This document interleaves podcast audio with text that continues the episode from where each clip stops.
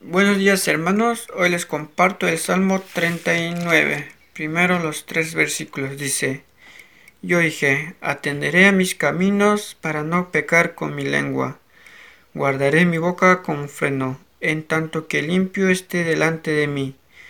Enmudecí con silencio, me callé aún respecto de lo bueno y se agravó mi dolor. Se enardeció mi corazón dentro de mí, en mi meditación se encendió fuego, y así proferí con mi lengua. Eh, acá David eh, tiene mucho cuidado de su conducta, decide no hablar, no hacer ni hablar nada malo. Él decide no llevar sus quejas ante las personas malas. Eh, quejarse de qué?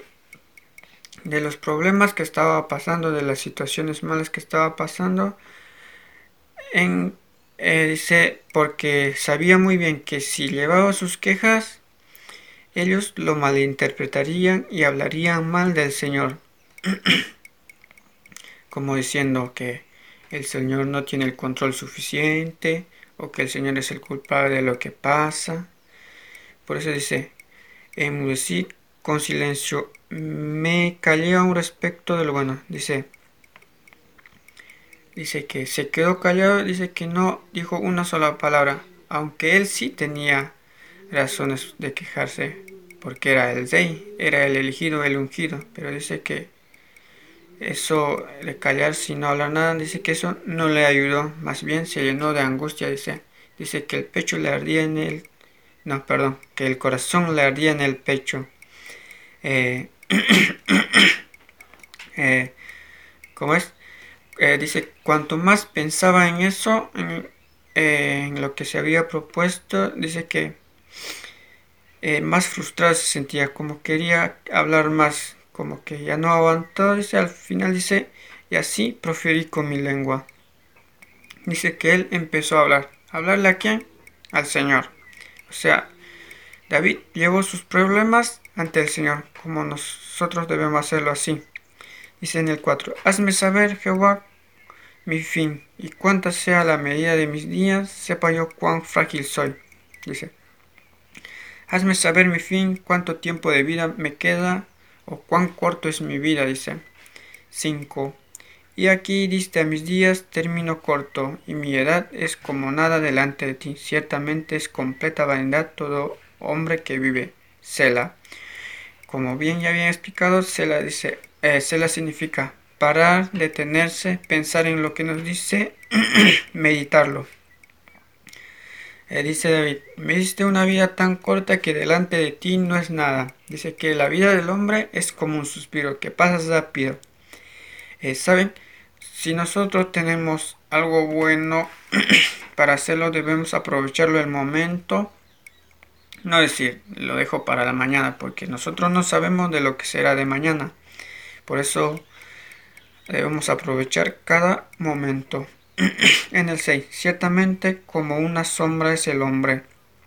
Ciertamente en vano se afana, amontona riquezas, perdón, riquezas y no sabe quién las recogerá.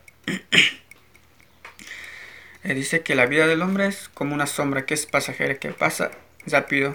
Eh, Saben, nosotros eh, le dedicamos mucho tiempo en otras cosas y que nos descuidamos de nuestros deberes ante el Señor, de nuestras tareas y eh, dedicamos más tiempo, como dice, a amontonar riqueza, pero dice que eso no nos sirve, no nos sirve de nada, porque después no sabemos quién las tomará.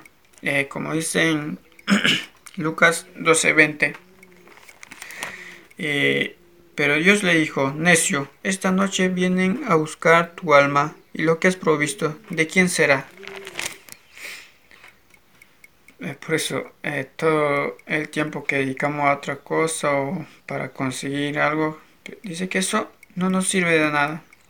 Por eso, eh, nuestro tiempo debemos dedicarlo en buscar el reino de Dios, su justicia, y dice que todo lo que necesitamos se nos añadirá, dice, como, como lo dice en Mateo 6:33. En el 7. Y ahora, Señor, ¿qué esperaré? Mi esperanza está en ti, dice. Eso es lo que tenemos nosotros. Nuestra esperanza se encuentra solo en el Señor, dice en el 8. Líbrame de todas mis transgresiones, no me pongas por escarnio de mis, del insensato. Dice, líbrame de mis pecados, no dejes que estas personas malas se burlen de mí, dice. En el 9, enmudecí, no abrí mi boca porque tú lo hiciste, tú lo hiciste. Eh, como venía diciendo al principio de los primeros versículos, dice, él dijo, él no dijo nada, sino se quedó callado. Dice, cuando dice, porque tú lo hiciste, es porque el Señor estaba obrando en la vida de, David, perdón, de David. Eh, el Señor no quería que hable mal o que no lleve sus quejas ante ellos, porque si llevaba es porque sería de tropiezo para ellos. Por eso se quedó callado y no dijo una sola palabra. Dice en el 10, quita de sobre, quita de sobre mí tu plaga, estoy consumido bajo los golpes que, de tu mano. Dice, Padre, ya no me castigues porque tus golpes me aniquilan, dice. En el 11, eh, con castigos por el pecado cosiges al hombre y deshaces como polilla lo más estimado de él. Ciertamente es vanidad todo hombre. Eh, dice que al hombre malo lo disciplina con castigos. Como dice en Proverbios 3:12, Jehová castiga al hombre malo como el padre al hijo a quien quiere, dice. Eh, dice, cuando dice y deshaces como polilla lo más estimado de él. Eh, dice que lo que nosotros apreciamos tanto, dice que lo destruye como polilla, los, los hace desaparecer, no nos sirve de nada. Ciertamente es vanidad, es, ciertamente es, ciertamente vanidad es todo hombre, perdón. Eh, dice que el tiempo que le dedicamos a otra cosa, dice que eso no nos sirve de nada como dice 2 Corintios 4:18 dice, no mirando nosotros las cosas que se ven, sino las cosas que no se ven. Porque las cosas que se ven son temporales, pero las cosas que no se ven son eternas. Eso debe ser nuestra mira en las cosas que no se ven, que son eternas. 12. Oye mi oración, oh Jehová, y escucha mi clamor no calles ante mis lágrimas, porque forastero soy para ti advenedizo como todos mis padres. Dice, acá pide ayuda David. Dice, ayúdame, escucha mi clamor, atiende mis ruegos, dice.